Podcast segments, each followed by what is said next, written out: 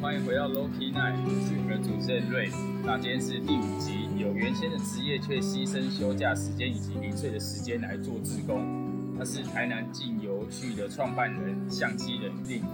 那今天的来宾是一位补习班的老师，然后他之前也是自由摄影师。那我们会和你聊聊他是怎么在生活中摸索出自己想要为环境尽一份心力的过程，以及他进摊给他带来的人生转变。让我们欢迎相机人 Link。Hello，大家好，我是 Link。哎，那想要知道为什么你想要做这件事，然后后来还有成立一个粉丝团号召大家，你的动机是什么？其实我本身就从很久以前我就对环保就是蛮有热情投入的。嗯那我也一直都想做金摊这件事情，只是就是没有参加过，所以就也没有机会办。那后来我有次去参加了环保局办的进餐活动，那就觉得说，嗯，好像还有办法可以做得更好、更有效率这样子。那就因为参加过一次，我就自己想说，那我自己来办一次活动这样子。啊，然后我就开始上网找一些资料，然后包括去 PTT，去 PTT 的每个各区版，台北市啊、基隆市啊、高雄市、台中市，我去每个版都去搜寻资料，然后看说其他的县市有大家是怎么办的，内容是什么。结果发现一件蛮神奇的事情，就是我把全台湾每个地区的版都看完了以后，发现其实有办净滩的，有 PTT 上面找得到净滩的活动非常的少。嗯哼大概就只有基隆跟台南有，其他几乎都没有，很神奇。然后我就跟台南办进他们那个人联络一下，结果他有一些心得，我就从他那边学习到一些事情，那就自己就开始在 Facebook 上面就是办活动嗯。那你是怎么准备粉丝专业，然后以及这个事前你要准备什么东西呢？其实我们本来一开始是弄一个社团，嗯然后就是大家可以来社团加入社团就看到资讯。结果后来就是有人跟我们说，其实建议我们弄粉丝页，触及率应该会更高。哦，那我觉得哦，OK，那我就把我就开始就开始做粉丝页推广这样子。啊那至于每次进摊的准备，其实进摊的话，因为我们的每次地点是不一样的地方，嗯所以我每次都会先去找一个比较脏乱的海岸，嗯然后看点大概是最重要的事情，因为那个地方够脏，捡起来才会有效率。嗯要不然我们一百个人，我们一样带去海滩，捡一个有一千公斤的垃圾的地方，跟只有一百公斤垃圾的地方，那一定是前者的效果比较好。对啊对啊，所以最最麻烦的准备工作大概就是看点、勘察景点。那其实像其他东西，都是采购一些工具啊、手套跟垃圾袋，那其实就是蛮简单的事情。啊。那你是怎么找到机会，就是加到 Facebook？因为重就是这个时间其实有蛮多，比如说像 Instagram 或者是自己架网站，然后或者是像 Facebook 的社团那样。那你是怎么找？呃，为什么会想要在 Facebook 这个社团上面？然后还有想要跟你谈一下，就是规划进摊的这个过程。就像刚刚讲的，我们本来是做社团，那会在 Facebook 是因为 Facebook 在台湾还算是蛮多人使用的。嗯那当然我知道现在蛮多年轻朋友都是使用 Instagram，嗯但 Instagram 的话，它大概比较没那么方便，就是有放那么多活动的资讯内容。哦那 Facebook 它可以在粉丝页的话，也可以自己发活动，那你还可以点参加什么的，它讯息它自动发出去。哦所以就是 Facebook 这平台就已经算功能算不错了。哦嗯，当然其他之前有想过说做部做部落格，但是部落格也已经退流行很久了，对吧？所以我们主要还是在粉丝页做的。嗯哼然后规划进摊的过程，其实我也是一路走一路学的。啊哈一开始一开始你是不知道啊，发个活动可能没几个人看到，那慢慢的就会知道说怎么样把活动弄得比较好，包括实体的规划，还有在 Facebook 上面怎么宣传，会比较有一点效果。啊其实都是慢慢摸索出来的。哦，好像听起来跟我经营 a c 很像，也是就是从什么都不会，然后自己做功课，然后慢慢一跌跌撞撞这样学起来。应该我想每个只要有在经营社群媒体啊对啊这一类的，包括 YouTube 什么，大家都是会有这种过程对，啊，大家一开始都是这样跌跌撞撞。一路摸索出来嗯。哼，那你认为有什么样的实际行动，才能让就是其他人愿意因为你的兴趣或嗜好一同加入你，然后甚最后甚至养成他们变成忠实粉丝，就是尽量可以拨时间出来参与每一次的进摊活动啊之类的。我觉得一个蛮大的原因，大概就是其实活动本身还是要可以吸引到这些客群，嗯就是想吸引到想的人。那包括这中间就包括曝光量嘛，曝光度，因为找不到你的资讯，他一定不知道怎么来。啊，对，那还有一个就是活动本身办的好不好。那我们其实算运气不错，因为其实进摊这件事情是，它算是一个公益性质的东西，它没有我们没有利益方式，我们是完全没有利益。嗯，对，那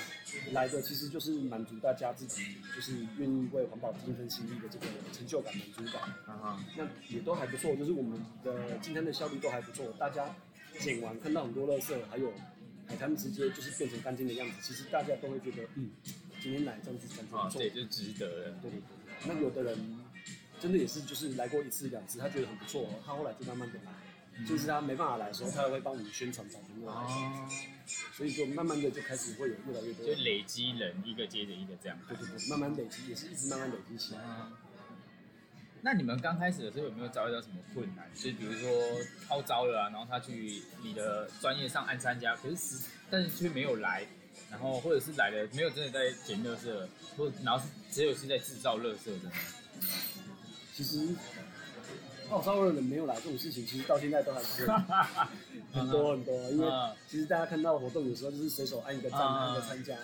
那你不知道说他到底会不会真的来这样子，所以我们都会宣导，我们都是尽量说宣导说，如果没有要来的可以不用按，亲朋好友可以不用捧场没关系，因为我们要的不是点阅的哦，对啊，对，我们要是实际上真的到那边跟我们一起做的人。没错没错，就真的有要来就好啊。哦，也会有很多人就是透过私讯就是来询问说，哎、我想要参加你们活动怎么参加？那我们就会引导他们去按一个参加这样子，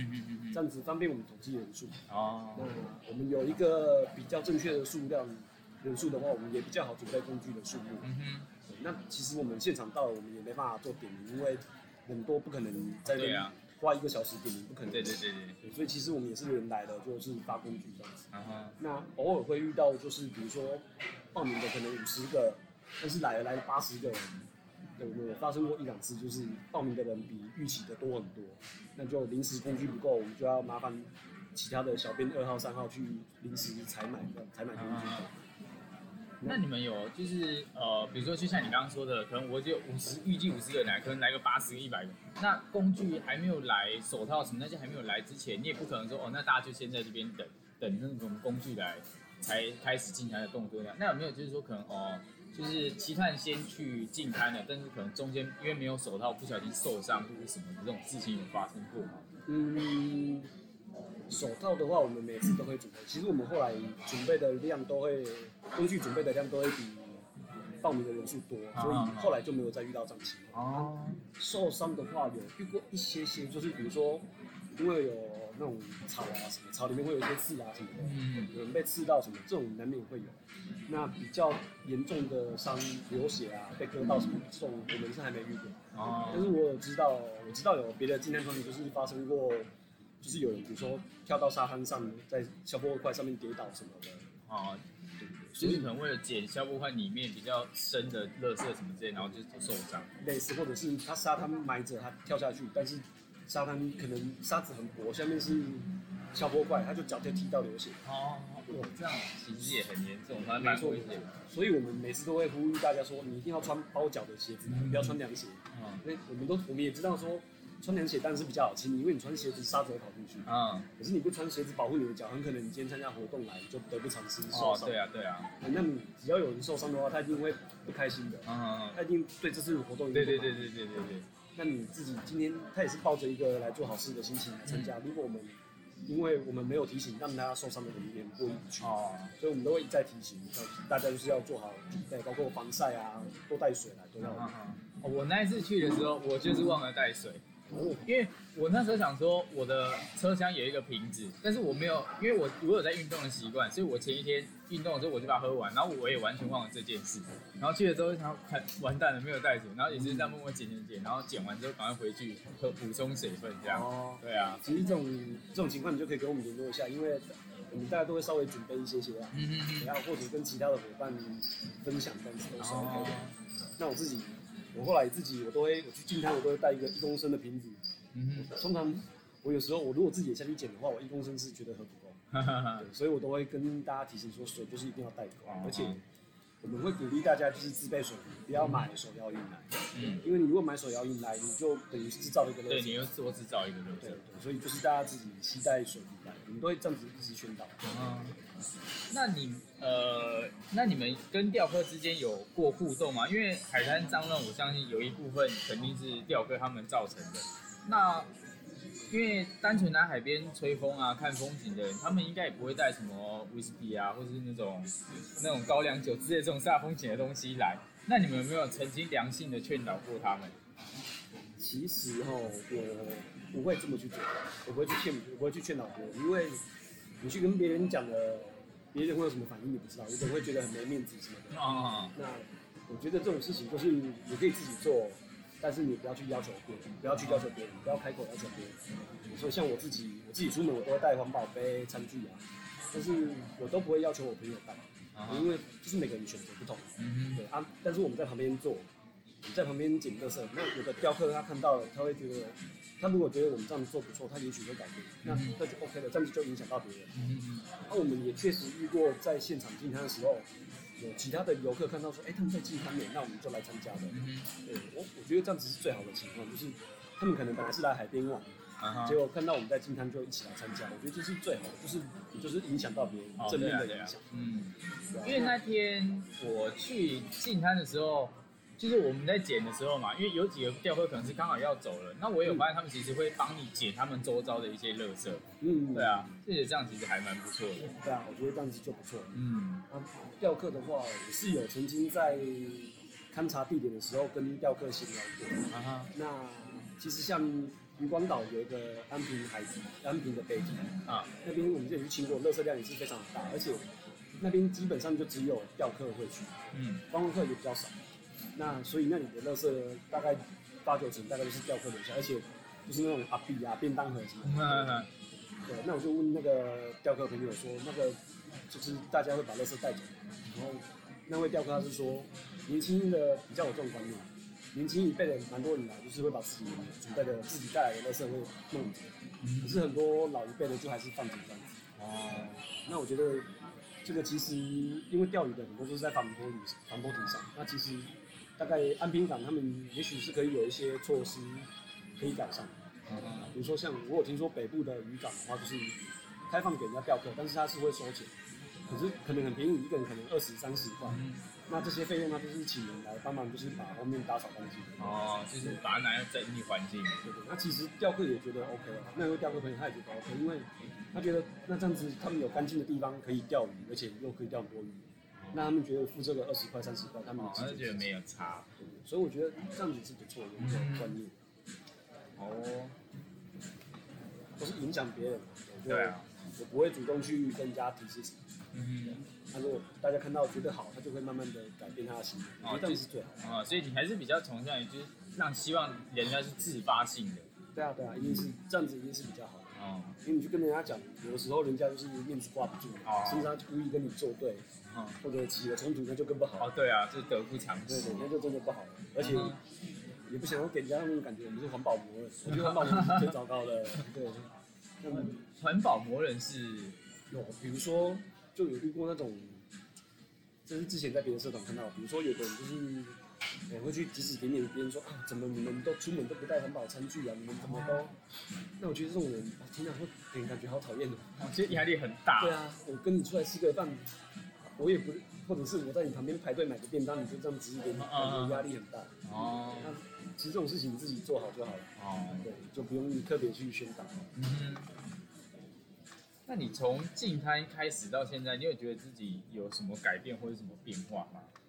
嗯，我的话也会有一点点变化。我其实我本来生活就是很环保的人，嗯我从以前制造垃圾什么的，就是比人家少，然后我回收也是做很彻底。嗯那我进摊之后，我的生活也有在改变一些些。像我就，我从我以前是骑机车，我现在都是骑脚踏车出门。啊对，然后我的垃圾量也比以前更少，我现在很接近零垃圾的状态。啊啊，但是我生活没有太大的改变，而且我生活也是跟平常一样，没有什么不方便的地方。啊这大概是慢慢的影响，因为今天你会看到那么多垃圾，然后那些垃圾其实都是我们自己制造出来，我们花钱买的，所以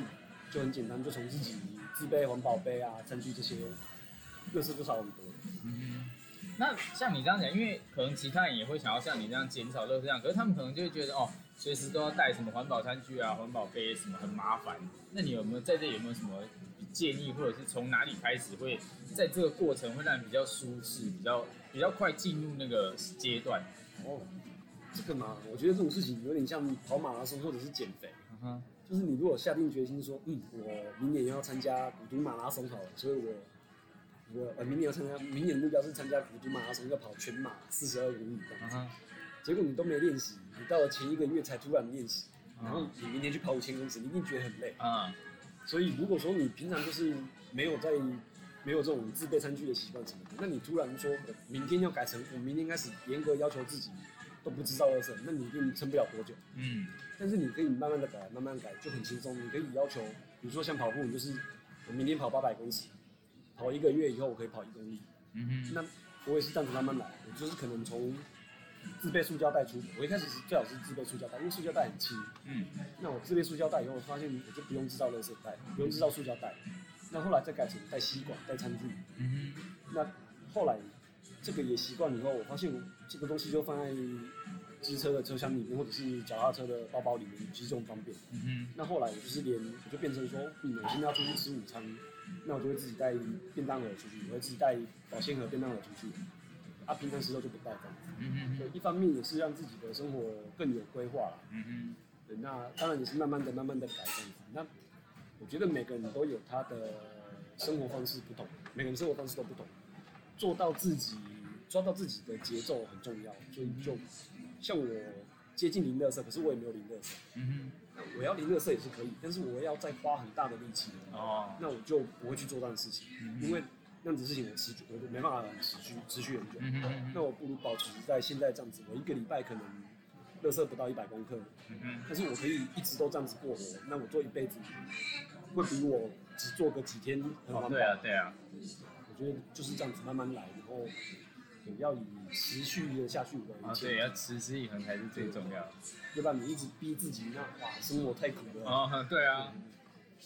那你觉得除了净滩，还有什么更有效率可以减少海洋垃圾的方式吗？有啊，其实像我们进滩，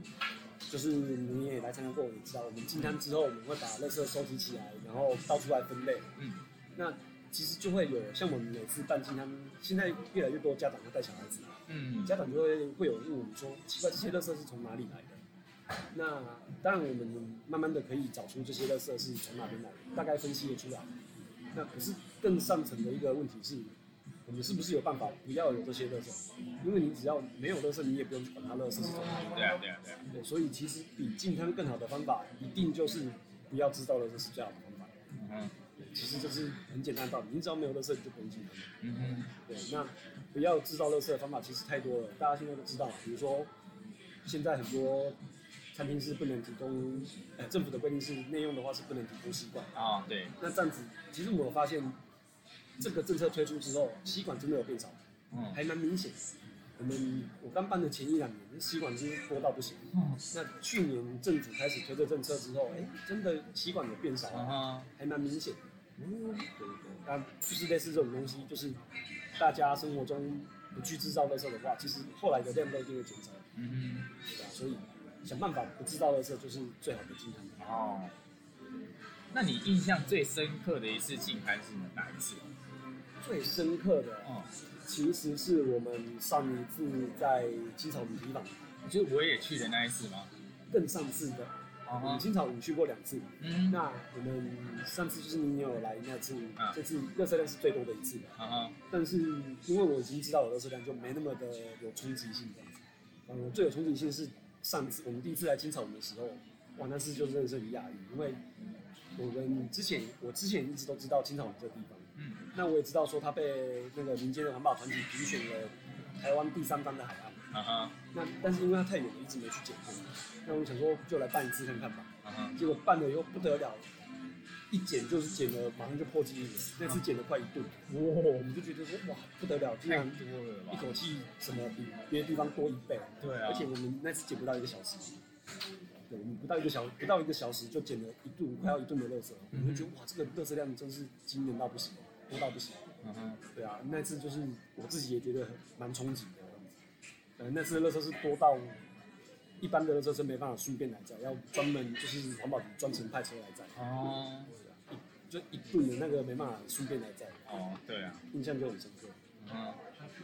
那你觉得担任社团创办人以及招募招募人，这个最重要的事情是什么？嗯，最重要的事情哦，嗯就是持续办活动。那其实持续办活动，说简单也简单，说难也难，因为有时候有时候我们会遇到像市长一样说，啊糟糕，天气不好了，下雨，或者是可能会有台风，要不要延期什么的。嗯但是也很多朋友说他很想来，很期待。我们也会遇到这种这种问题，这样子。那其实就是想办法要维持这个社团的这个粉丝业的人气。对，但运气还不错，而且慢慢的有越来越多人会帮我们宣传。嗯那像我们去年开始有一个全国性的祭坛团体、祭坛组织，呃，他们叫做全国纠团祭坛。嗯那他们会把全台湾的每个县市的祭坛活动集合起来。那有他们帮我们宣传之后，我们的人数就成长很多了。嗯那后来我们在比如说像 Facebook 还蛮多人参加的台南都市会社嗯里面的版主，现在也就是很热情、很大方，就是我们每次只要发健康的文，他都会来帮我们推这样子。嗯所以渐渐的能见度就越来越高了。哦，所以那我们上次进摊结束之后，好像中华新闻网也有帮我们报道，那也是他们自己去找到，然后帮我们报道这样出来的嘛。对，就是中华日报。中华日报是台南的地方报纸，嗯哼对啊，他们就是也知道我们有这个活动，而且是台南，因为我们其实现在大概算是应该就是台南最大的金汤社团，嗯哼，对，所以他们也看到这个消息，而且我们这次进摊的量又非常的大，哦，他们就是做了一篇报道这样。嗯，那一般人说到自工，大部分想到的都是可能哦，可能去照顾老人啊，或者是帮他们整理环境，要不然就是到流浪之家做自工。但你的自工，就是但你是往环境自工这个方面发展，是为什么？因为这个工作比较起来，这两个应该更加辛苦，而且又要在太阳下一直晒太阳。其实最主要还是自己的兴趣啦，就每个人关注的议题不同，嗯有的人可能是关注比如说就是街友啊，有的人可能关注老人，有的人是关注流浪动物。嗯哼，那我自己本身就是对环保比较有兴趣，所以就选择来做这个东西。啊，那辛苦吗？嗯，晒太阳的时候是，对啊，那时候去真的很热。我有一次我自己都晒到快中暑，我自己一公升的水喝完不够，对，但而且还回去还晒到中暑，就是热到不行，这样子嗯哼，很明显。对，那不过还好我们进餐不是每天啊，就是一个月一次，嗯哼，所以我就觉得还 OK，而且进滩其实就是当做来运动，哦，对啊就，只是但是要晒晒太阳，就 是真的，所以啊后来习惯了也就还好，嗯啊就会防晒的东西啊、水啊什么都准备的多一点，就其实还好。嗯，那进滩这件事给你的最大的回馈是什么？最大的回馈就是看到沙滩变干净了，这样就很开心了。哦，就是很直接的反应。很直接，那差很多哎、进滩前跟进滩后那差很多。对啊你光看那个垃圾量就觉得不得了。对啊，对啊，我们上次我们第一次在青草林清出来的那个垃圾量，体积大概有两台两台修理车那么大，哦，就那个看到大家就很惊讶，就哇怎么会有那么多垃圾？对不对？嗯，但是每个来参加的人都会很有成就感的事情。然后你看到沙滩又很明显，你只要有前后，你如果拍照就发现那个干净的程度差很多。嗯哼，啊，那我觉得这样子本身就很足够了。嗯嗯嗯，对啊，其实你看到环境变干净了，大家心情都会变好，啊，这样子就很足够。哦。那像最近有一个景点是乌石坑的水泥棉堡，它也是引发热议。然后在照片美景的背后，它确实有那个河流的悲伤。那可以跟我们多说一下这个部分吗？好啊，其实我们环保跟生态的东西我都有在关注。嗯那其实这个也是积习已久，就我们的政府不知道为什么，就是很喜欢把台湾的河流水泥化，包括很多野溪啊，就是政府用治水的名义把这些野溪就是用水泥把它孔起来这样子。嗯嗯嗯，那他这么做当然有它治水的一定的效果，但是其实很多人不知道，其实野溪它是有生命力的。嗯比如说之前好像荒野吧，他们有去台湾东部有去踏查野溪。嗯哼，那台湾的地形，因为台湾的山势很高，嗯。所以你只要台风或者是大雨一来，其实山上的水就会夹着土木冲下，嗯所以台湾很容易有土石流嘛，这大家都知道。嗯，那野溪它可能平常只是一条小小的、小小的一条水流，对对对对，对，但是台风来了，它可能就变成一条溪流，啊，就突然变水暴涨，就暴涨溪水暴涨，对，但是它可能两天后就没有了。嗯哼，但是你再去看，你会发现它的河道就是被冲掉了，然后两旁的植物被冲走。嗯哼，可是因为它是天然的，它长回来很快，它可能一两个月后它就是恢复原来的样子。等到冬天没有水的时候，它就会长回来，而且生态又复原，而且因为有水，其实它就是一个天然的循环，啊所以生态会保留的很好。那我们把这些河流用水泥把它孔起来掉，它就没有这样的生命力。它就变成它会有个上限，比如说它的可能容纳一年的雨量是多少的，它在这个范围内的降雨量，它都可以很快速的把水卸掉。可是只要超过这个降雨量，它就变成水灾了。哦，而且因为它是水泥的东西，它不会复原。嗯哼，然后因为是水泥的东西，鱼类没办法产卵，嗯哼，昆虫没办法生存，甚至你如果比较大型的动物什么的，比如说狗啊、山枪啊，甚至是熊什么掉下去，它也是浮不起来，嗯它它就没办法从旁边爬起来。所以其实对于整个生态环境不是很好的事情。哦，那这个事情其实生态界或者是水利界，我相信都知道。哦，但是要看是用什么角度。你如果用生态的角度去看，它就是一个错误的事情。嗯，但是你如果用工程的角度去看的话，它就是一个工程，那工程就是把它做好。哦，对，所以其实这方面是角度的问题，会有很大的嗯。就是见仁见智，对不对？是啊，没错。那其实像台南市，不管是台南市，像台南市的竹溪整治，或者是台中的，哎，台中还有什么溪啊？突然忘记那个柳川那个柳川，啊对，柳川整治也是很多环保团体就是有不同的看法这样子，因为它弄起来是很漂亮。这些台湾这些溪流整治之后都会，包括附近都会弄造景，然后打灯什么的，看起来很漂亮，但是它没有生态。嗯哼那么我们其实可以想想说，我们要这样子的河流吗？很漂亮没错，那你是希望你可以有这个一个很漂亮，但是不天然，而且没办法自然回复的，需要我们用电力、水力去维持的一个造景式的公园，还是你要一条天然的有生命的溪流？虽然它也许没有人工的那么漂亮，但是你可以看到萤火虫，你可以看到鱼，你可以看到昆虫。那大水来了，它会改变掉，它会改变一下下，但是它过没多久就会复原。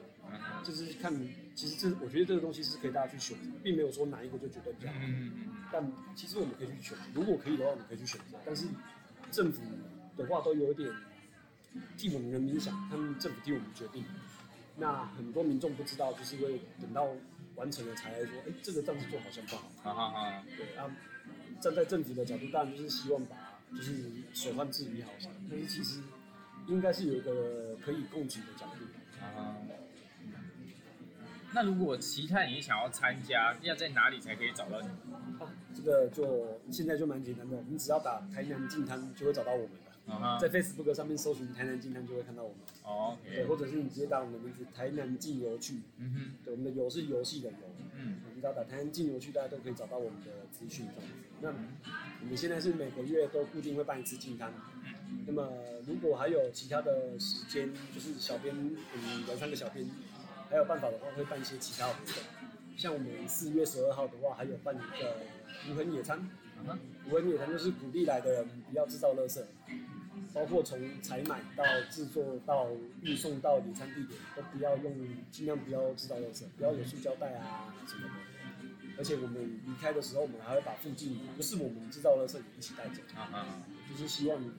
这个地方让我们来了之后变得更干净。对那我相信这样子的话，应该场地的管理者也会很开心。那我也希望来的人就是可以挑战说，哎、平常我们很习惯，我比如说我们买个三明治，就是去 Seven Eleven 超商买个三明治，都已经有包装好了。可是如果我自己弄，会不会不用制造垃圾，而且可能更省钱、更营养、更健康？嗯哼，那我觉得这个是一个生活方式的改变。对，那其实你只要像我自己生活方式也改变很多，只要稍微花一点点心思，在自己能力许可的范围内，其实是可以